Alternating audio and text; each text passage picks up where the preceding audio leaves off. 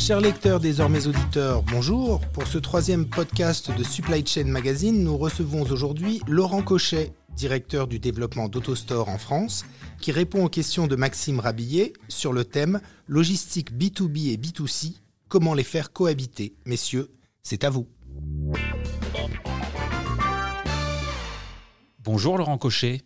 B2B, B2C, ces mots ont quel sens aujourd'hui et se traduisent par quels enjeux opérationnels? Bonjour Maxime. Alors ces termes concernent à l'origine en fait la transaction commerciale entre deux entreprises pour B2B et entre un business et un consommateur B2C.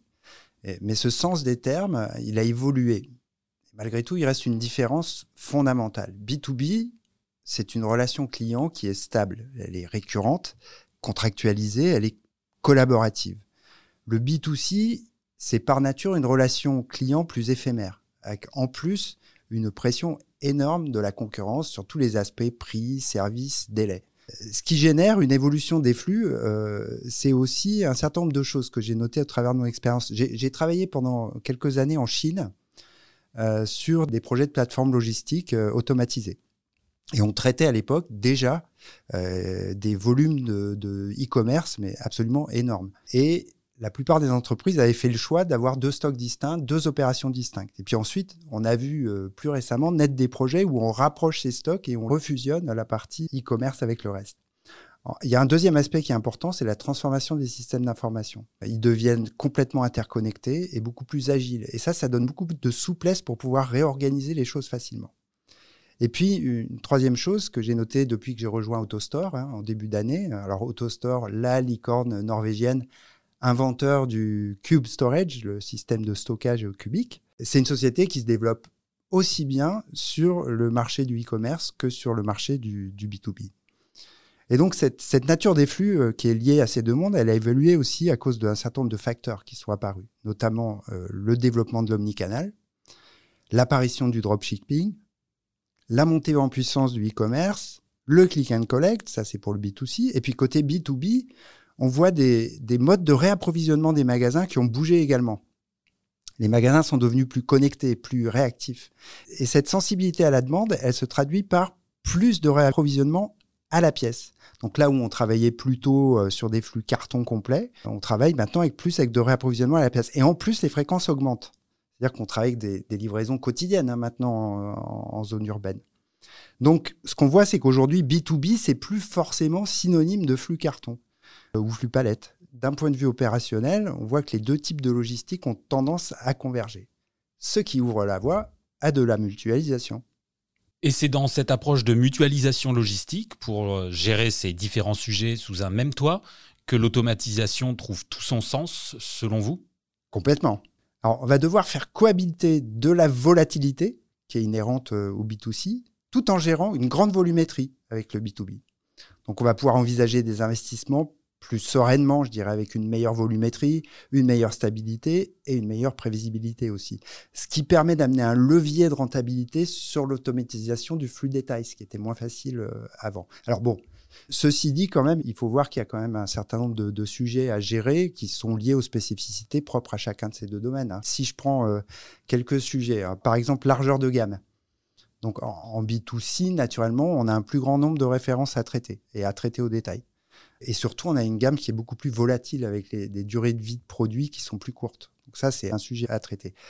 Un autre aspect, c'est la typologie de commande. En B2B, euh, si on prend un exemple hein, pour donner euh, à titre indicatif, euh, une commande Pro, ça va être 50 lignes de commande, en moyenne 2, 3, 5 pièces par ligne de commande. En B2C, on est sur des commandes beaucoup plus réduites. On parle de 3 unités par commande en moyenne. Après, il y a un aspect consolidation dans l'entrepôt. C'est-à-dire dans l'entrepôt, on va avoir plusieurs modes de préparation. Et typiquement en B2B, on a une combinaison de flux avec des modes de préparation différents. Alors qu'en B2C, on est sur quelque chose qui est plus euh, linéaire. C'est euh, une fois que j'ai fait le packing, euh, c'est direct à l'expédition. Alors l'expédition, justement, on va avoir différents flux de transport, mais ça n'a pas vraiment d'impact sur la nature de la préparation, puisqu'en fait, c'est de l'ordonnancement WMS et ça, c'est géré par le système d'information. Et puis enfin, il y a un aspect qui est important à traiter, c'est la volumétrie globale. En B2B, elle est naturellement plus grande. Hein. et elle est plus stable, elle est plus prévisible, comme je disais. Alors qu'en B2C, euh, on, va être beaucoup plus sensible à la, saisonnalité. Et puis alors, il y a aussi des pics d'activité avec ces, promotions qu'on voit chaque année qui occupent les gens euh, pendant des périodes de temps très très courtes avec des, volumes énormes à gérer chaque année, chaque mois, chaque semaine, les promotions. Et en quoi euh, la solution AutoStore répond-elle à ces nouveaux impératifs d'agilité en entrepôt? Justement, c'est sur la préparation au détail hein, qu'AutoStore amène toute sa valeur. alors, quand on, quand, on veut faire de la préparation au détail, il y a deux faits euh, incontournables. D'une part, il faut pouvoir stocker les produits dans des emplacements qui sont accessibles. Ensuite, il faut pouvoir les prélever facilement à la pièce et en plus avec un confort de travail quand même pour les gens qui, euh, qui travaillent dans l'entrepôt. Alors c'est peut-être l'occasion de présenter un petit peu le système d'AutoStore. Hein. Le, le principe est très simple. On stocke des produits unitaires dans des bacs en plastique. Ces bacs sont empilés verticalement les uns sur les autres, à l'intérieur d'une grille qui est faite de profilés aluminium. Et en haut de la grille, à environ 5 mètres de hauteur, on a une flotte de robots qui circulent. Ils déposent des bacs, ils prennent des bacs et ils les acheminent vers des postes de préparation qui, eux, sont généralement positionnés au pied de la grille, au niveau du sol, euh, sur les bords. Et c'est là qu'on a un opérateur qui prélève les produits qui sont demandés et il renvoie le bac au stockage. Alors ce système euh, to a deux grands points forts. Le premier, c'est la densité de stockage. Là, on est au maximum de ce qui se fait. Et c'est d'ailleurs pour ça qu'on est très, très bien placé sur le marché du, du micro-fulfillment center où l'aspect compact est très, très important. Et en plus, on a une grande modularité. Alors ça, ça nous permet d'ajuster la capacité au fur et à mesure de la croissance des besoins et en plus avec un minimum de perturbation des opérations en cours, ce qui est vraiment euh, appréciable. Alors ce gain d'espace, cette scalabilité, elle nous permet d'obtenir des ROI qui sont plus courts que ce qu'on trouve sur les systèmes traditionnels type euh, shuttle ou euh, mini-load.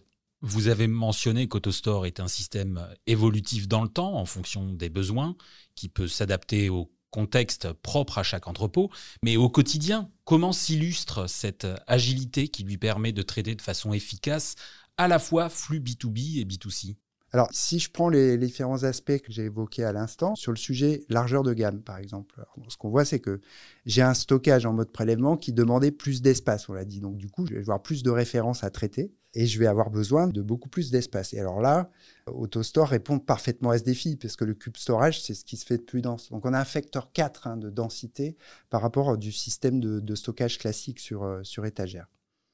Après, il y a l'aspect typologie de commandes. Les commandes sont découpées en général en missions individuelles par le WMS. Donc, au final, on n'aura aucune différence de traitement au niveau de l'opérateur.